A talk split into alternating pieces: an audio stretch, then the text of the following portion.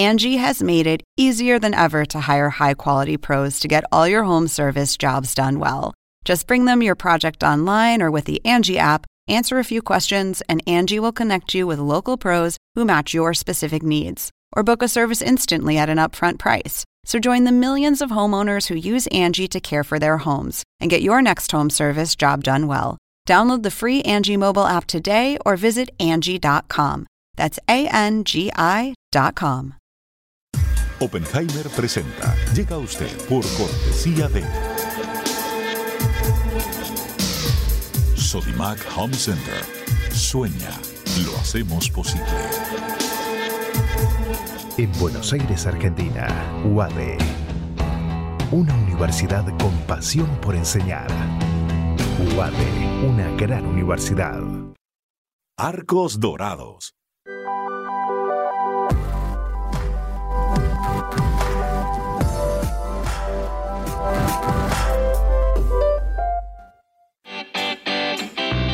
Ingresa en lacaja.com.ar, asegura tu auto y llévate un 15% de descuento por medio año. La caja, así de simple.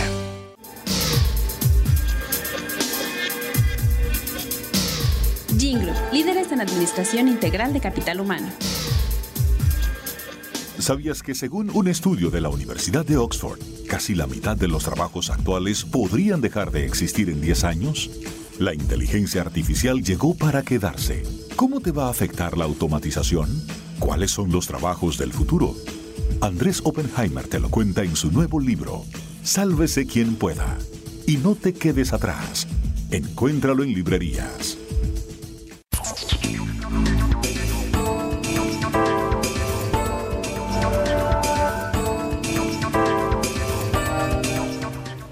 Tal? Soy Andrés Oppenheimer. Gracias por estar con nosotros y espero que estén sanos y respetando las distancias para no contagiarnos. Todos tenemos que tomar esta crisis, esta pandemia del coronavirus muy, pero muy en serio.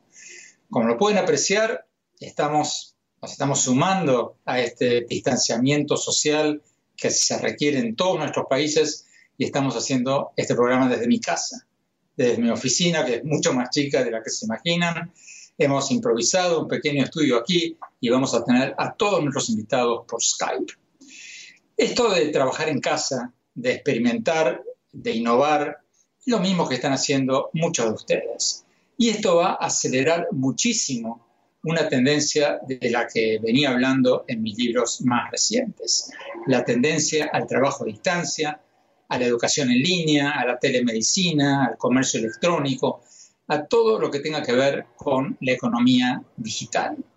Toda esta tendencia se va a acelerar enormemente con la crisis del coronavirus, porque cientos de millones de personas en todo el mundo ahora están trabajando desde sus casas, estudiando desde sus casas, y bueno, cuando se termine esta crisis, que se va a terminar, esperemos que pronto, esto va a haber cambiado la forma de trabajo de muchísima gente y esa improvisación que estamos haciendo todos nosotros en este momento, se va a convertir en muchos casos en la nueva normalidad.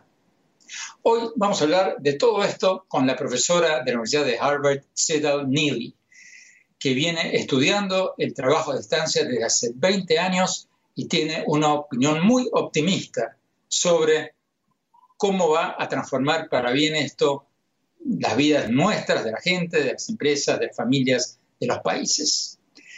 Y después, para escuchar el otro lado de la moneda, vamos a tener desde México al ex rector de la UNAM, de la universidad más grande de América Latina, y ex secretario de Salud de México, el doctor José Narro. El doctor Narro tiene una visión menos optimista de eh, la la tiene la profesora Nili. Él dice que el aumento del trabajo a distancia va a ser bueno para los países ricos, va a ser bueno para las clases medias y medias altas de los países emergentes, pero no va a ser bueno para los pobres, no va a ser bueno para quienes no tienen un laptop, no tienen una buena conexión de Internet, no tienen una buena educación. Y más tarde en el programa vamos a Argentina, vamos a tener con nosotros al reconocido psiquiatra y psicólogo eh, argentino, y director del programa de psicología de la Fundación UADE, el doctor José Abadi. Él dice que ante esta crisis del coronavirus hay lo que él llama un miedo útil y hay lo que él llama un miedo inútil y un pánico inútil. Vamos a preguntarle lo que quiere decir con eso. Empecemos con la profesora Neely, con la doctora Sedal Neely de la Universidad de Harvard. Profesora Neely, gracias por estar con nosotros.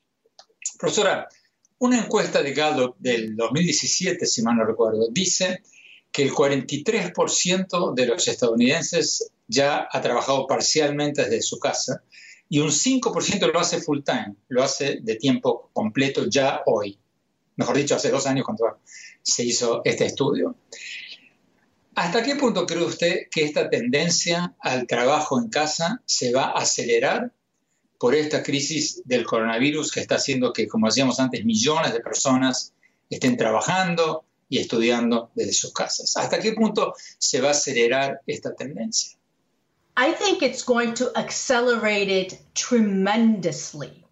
Creo que va a acelerarla tremendamente.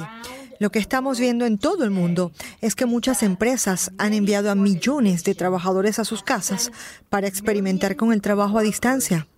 Incluso a las personas que generalmente no pensarías que tienen el tipo de responsabilidades que puedes hacer fácilmente desde casa.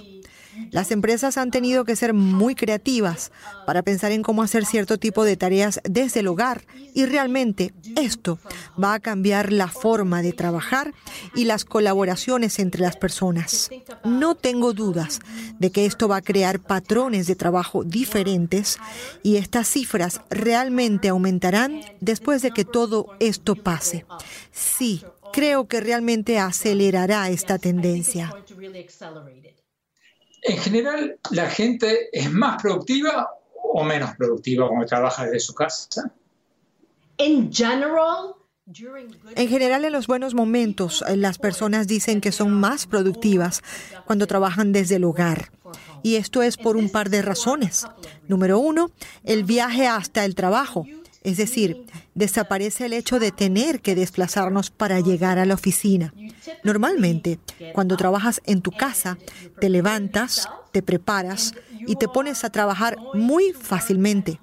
Te toma muy poco tiempo. Entonces, solo por esa razón, eres más productivo y las personas comienzan a encontrar su propia forma de trabajar dentro de los límites del hogar y dicen que tienen menos interrupciones manejan su tiempo de manera diferente y cada persona que se ha acostumbrado a trabajar desde casa ha dicho que es mucho más productiva. En realidad, la gente ha estado trabajando desde casa desde hace unos 20 años. No es algo nuevo, pero hoy es más popular debido a la pandemia.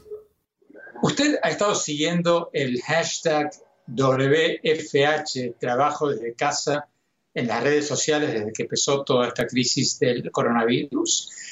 ¿Qué encontró? ¿Cuáles son las principales preocupaciones de la gente sobre el trabajo en el hogar? Las preocupaciones más comunes que la gente ha tenido y ha contado usando el hashtag trabajando desde casa están relacionadas con el aislamiento y la sensación de soledad porque lo que sucedió de repente es que desaparecieron las conversaciones en la cafetería o la posibilidad de levantarse de la silla y caminar para hablar con un compañero de trabajo, que en muchos casos son amigos, o salir a caminar y almorzar juntos. Todo eso ha acabado y entonces la gente se siente realmente aislada.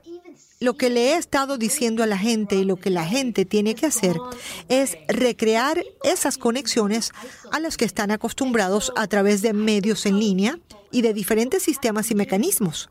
La mayoría de la gente no está haciendo eso.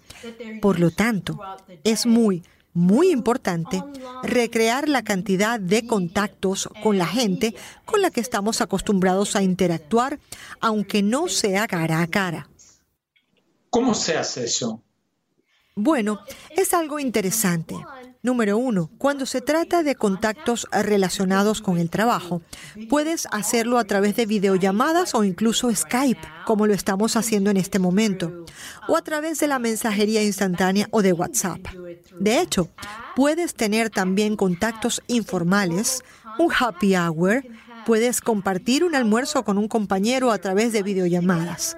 Recientemente recibí un video de uno de mis amigos en Japón, en el que él y sus amigos almorzaban y me compartió la imagen de esa videollamada en la que ocho amigos realmente compartieron el almuerzo juntos a distancia.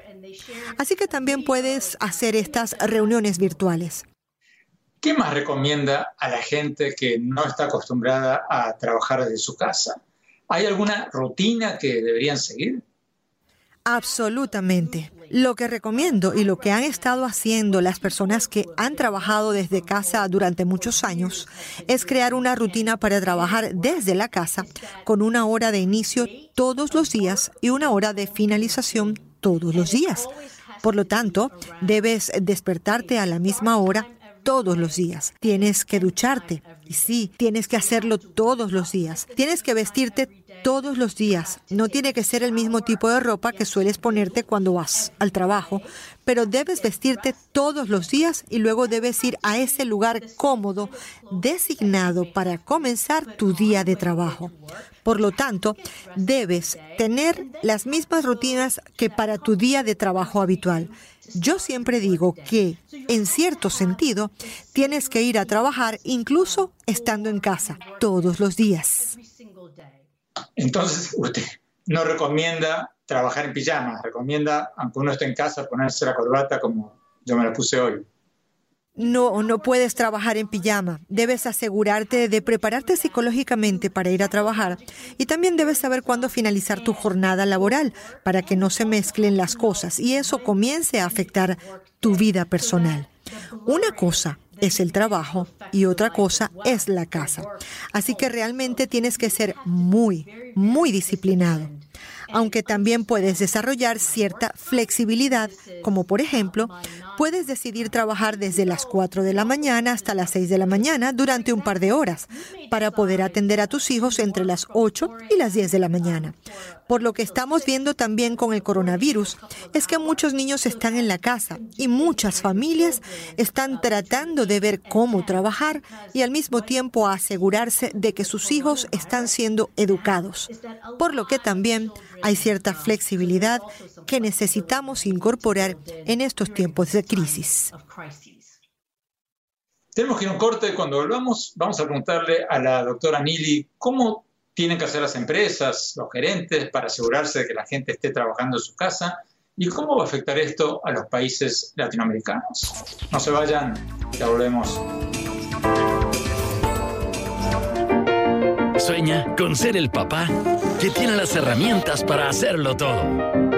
Busca, encuentra, compara. Descubre la que siempre habías querido. Ven a Sodimac Home Center y llévate una o llévatelas todas. Pruébalas, siéntelas. Compra las herramientas de un super papá sin que te supercueste. Y haz tus super proyectos. Encuentra más, ahorra más. Ven y haz más. Sodimac Home Center. Sueña, lo hacemos posible.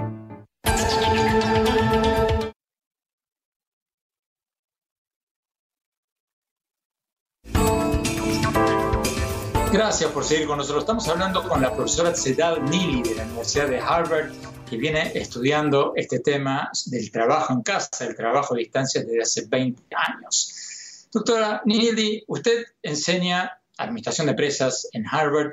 ¿Cómo pueden los gerentes, cómo pueden las empresas monitorear a sus empleados en sus casas para asegurarse de que estén trabajando y no estén haciendo otra cosa? You know, Sabes, esta es una de las preguntas más importantes que me hacen los gerentes. ¿Y sabes cuál es la respuesta? Amigos gerentes, dejen de pensar en monitorear el trabajo diario y las rutinas de sus empleados. Ese tipo de mentalidad necesita desaparecer.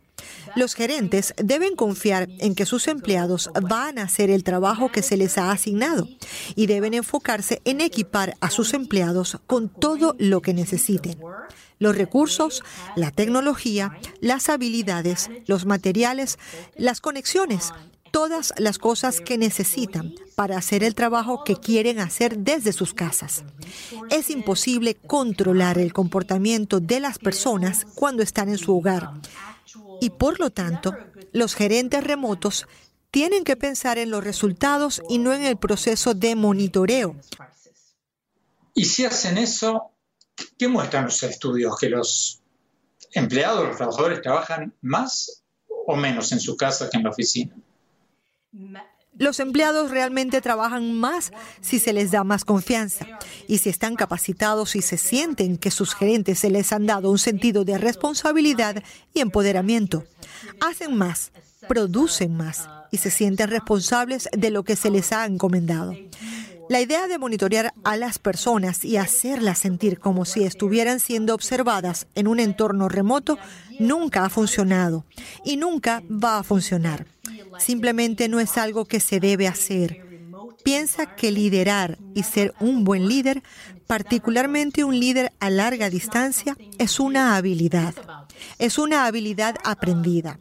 Y con el tiempo, los líderes que tienen que liderar sin poder ver a sus empleados terminan recibiendo más responsabilidades, una geografía más amplia, incluso responsabilidades globales donde no se comparten las mismas zonas horarias con las personas de su equipo, donde no comparten la misma geografía. No puedes monitorear personas cuando no estás en su misma zona horaria, ni en los mismos países. La forma en que lideras en ocasiones es empoderando, suministrando todo lo que la gente necesita, y así te enfocas en los resultados. Y si las cosas no funcionan, entonces haces correcciones. Esta tendencia al trabajo a distancia, doctora Nili, al trabajo del hogar, ¿cómo va a afectar a las empresas y a la gente en América Latina? Absolutamente. Podrás tener trabajadores latinoamericanos que dominen el trabajo remoto y puedan tomar posiciones con compañías estadounidenses, europeas y asiáticas y podrán trabajar con personas de cualquier parte del mundo porque ahora tendrán la capacidad de ser productivos como trabajadores remotos, como colaboradores virtuales, de formas que nunca antes habían tenido.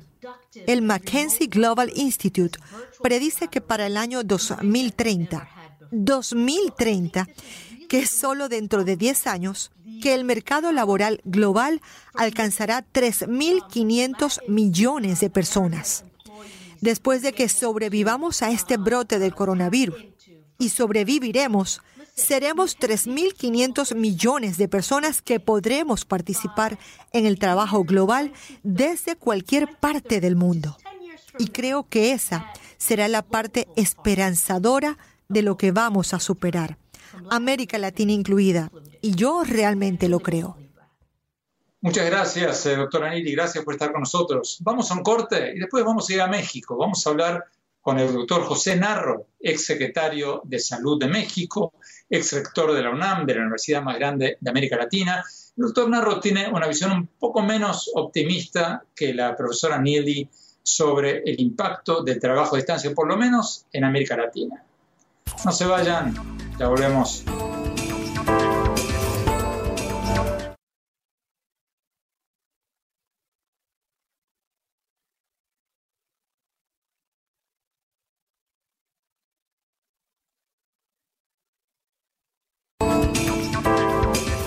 Gracias por seguir con nosotros. Vamos a Argentina, vamos a hablar con el reconocido médico, psiquiatra y psicólogo José Abadi, director de la licenciatura en psicología de la Fundación UADE y autor de varios libros.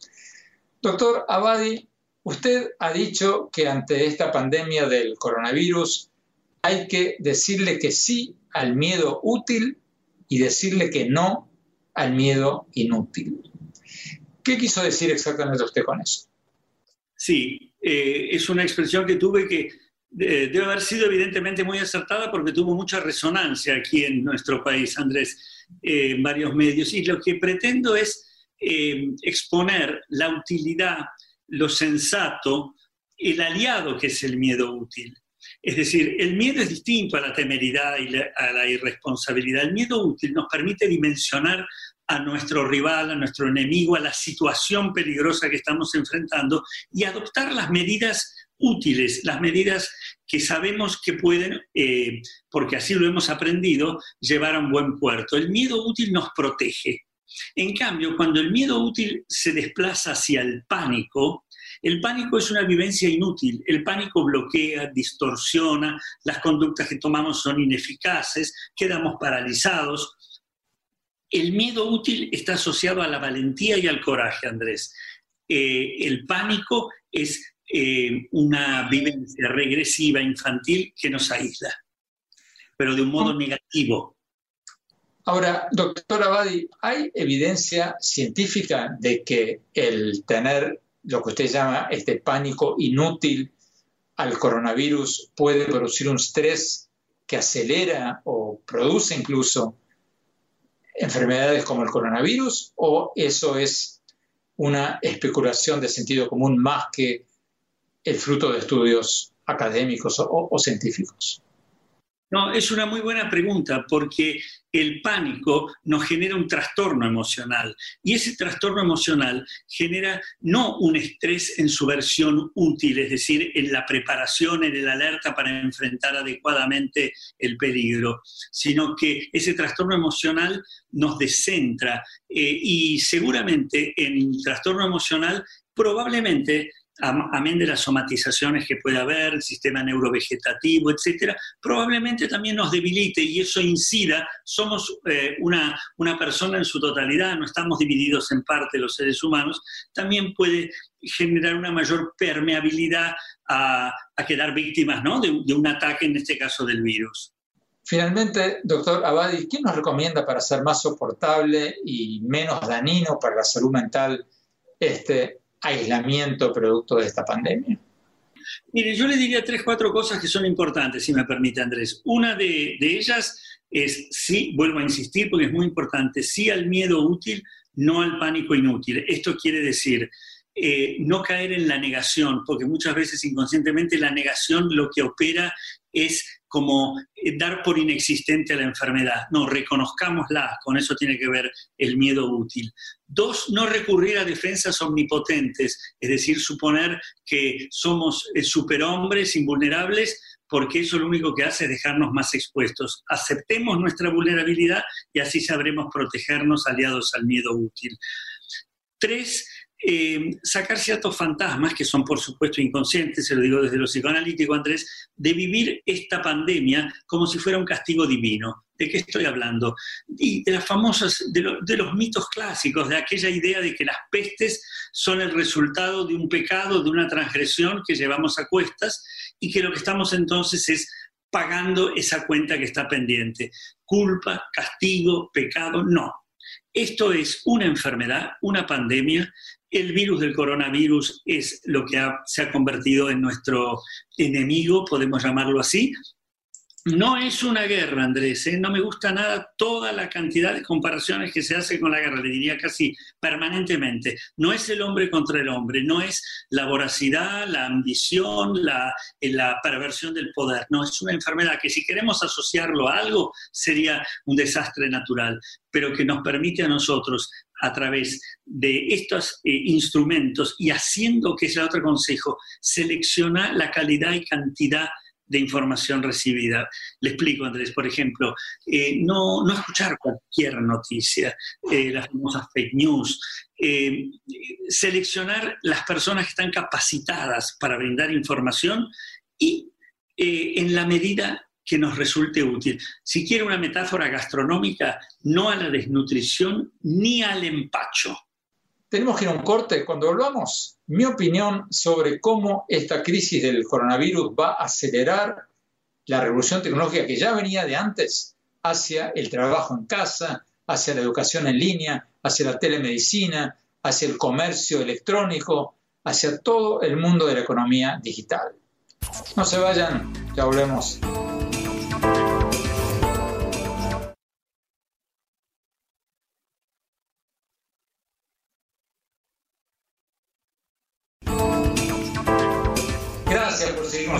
Hablando con el doctor José Narro de México. El doctor Narro es el ex secretario de Salud de México, ex rector de la UNAM, la universidad más grande de América Latina.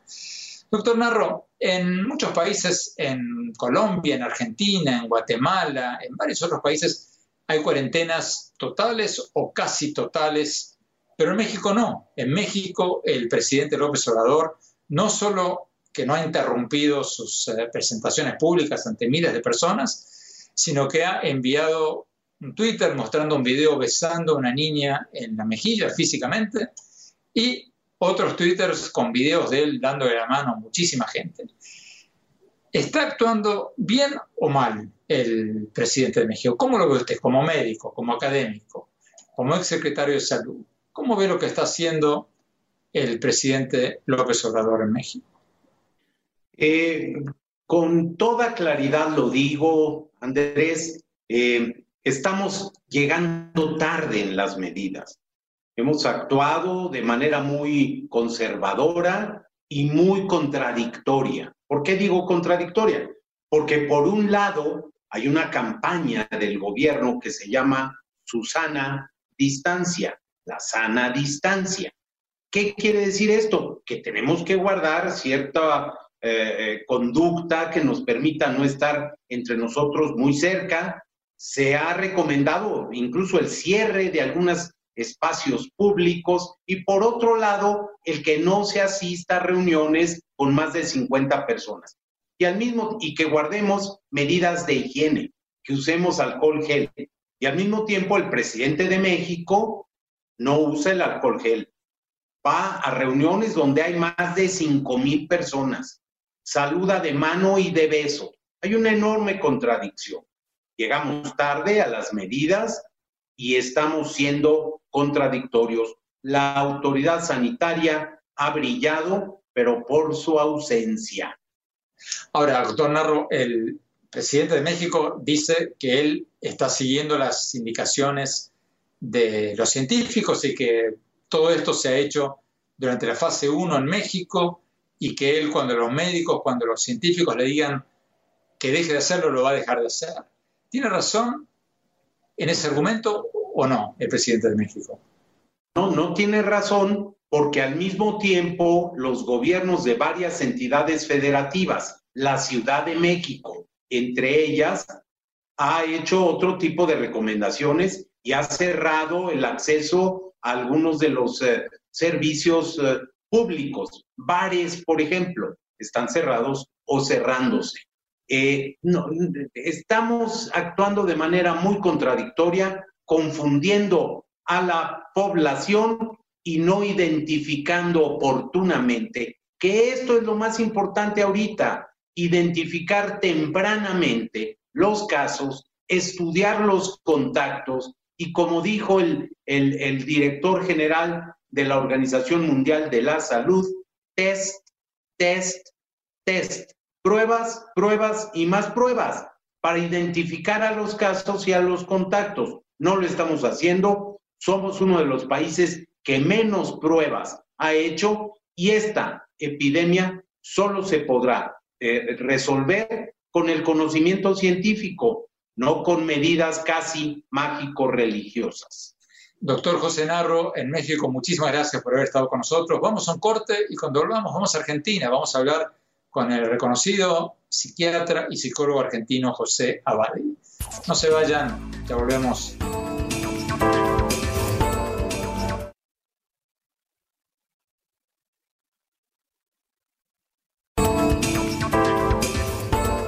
Por seguir con nosotros. Vamos a ir a México, donde tenemos al ex rector de la UNAM, de la universidad más grande de América Latina, y también ex secretario de Salud, el doctor José Narro. Más de ser uno de los académicos más reconocidos de América Latina, es médico. Don Narro, gracias por estar con nosotros. Doctor, acabamos de entrevistar a la doctora Sedal Nili de la Universidad de Harvard, que viene estudiando este tema del trabajo en el hogar desde hace 20 años. Ella nos dice que esta crisis del coronavirus va a acelerar el trabajo a distancia y que eso es bueno, bueno para todos. Según ella va a ser bueno para las personas, para las empresas y para los países. ¿Usted está de acuerdo con eso o no? No estoy de acuerdo porque se nos olvida el enorme rezago que existe en América Latina. Las grandes diferencias, la desigualdad abismal no solo en el ingreso, la desigualdad en el género, la desigualdad que se tiene en los niveles de educación, la falta entre nuestros países de apoyo a la ciencia y al desarrollo tecnológico y las enormes diferencias entre quienes tienen un trabajo completo con prestaciones y quienes solo tienen un autoempleo sin ninguna protección de la seguridad social. Estamos en muchas regiones de América Latina y dentro de los países muy lejos de poder tener un desarrollo más armónico. A ver, lo, que usted está diciendo, si me interpreto bien, es que esto va a ser bueno para quienes tenemos una laptop, quienes tenemos una buena conexión de Internet, quienes tenemos una buena educación, pero va a ser malo para quienes viven en la pobreza. Para quienes viven en la pobreza y particularmente, Andrés, para países y sectores dentro de esos países que están muy rezagados en materia de educación, en materia de desarrollo tecnológico e incorporación a las nuevas modalidades de comunicación, de acceso a la información, que no han estado en la posibilidad siquiera de incluirse porque no saben leer, porque no saben escribir. Hay sectores muy importantes. En México, por ejemplo, se estima que hay más de cuatro millones y medio de personas que tienen 15 años o más que no saben leer ni escribir. Para ellos, la brecha se va a ampliar y es obligación, es responsabilidad de los gobiernos promover su inclusión. De otra manera, el rezago va a ser todavía mucho más fuerte. Doctor Narro, eh, la doctora Nili argumenta de que por lo menos para quienes vivimos en las grandes ciudades, que somos la gran mayoría de la población en la mayoría de los países, esto va a ser bueno, porque la gente, al no tener que ir a la oficina, al poder trabajar en su casa, se va a ahorrar más de una hora, dos horas por día de viaje en el tráfico de las grandes ciudades. Eso nos va a dar más tiempo libre, eso va a ayudar a descongestionar las ciudades, va a mejorar el tema ambiental, o sea, va a ser la vida más fácil, por lo menos para los sectores que no son los que usted se refería recién, no son los sectores más pobres. ¿Cierto? Claro, claro, es absolutamente cierto eso. Eh, eh, imaginemos aquí en la Ciudad de México, en el área metropolitana, más de 20 millones de seres humanos en el área conurbada de la Ciudad de México, gente que tiene que trasladarse dos horas en la mañana para llegar de su casa a su trabajo y dos horas de regreso en la tarde. Por supuesto que sería extraordinario el tener esa posibilidad, pero ¿qué hacemos, Andrés? Con 56% de la población económicamente activa en México que trabaja en la informalidad. Entonces, no quiero ser aguafiestas, los gobiernos tienen que trabajar intensamente para incluir a la gente, para resolver el problema de la economía informal, de los trabajos no completos, del rezago escolar, del analfabetismo, de la falta de inversión en ciencia y tecnología. Hay una enorme tarea. La posibilidad es maravillosa. Está al alcance de nuestras manos, sí, y solo sí somos capaces de resolver esa enorme brecha de desigualdad que alcanza al género, a las mujeres, que alcanza a las personas sin educación y que sin duda alcanza a personas que viven con discapacidad o a los grupos minoritarios. Tenemos que ir a un corte, no se vaya, doctor Narro. Cuando volvamos, quiero preguntarle cómo ve usted las medidas que está tomando o dejando de tomar el presidente de México y más tarde en el programa vamos a hablar con el conocido psiquiatra y psicólogo argentino José Avali. No se vayan, ya volvemos.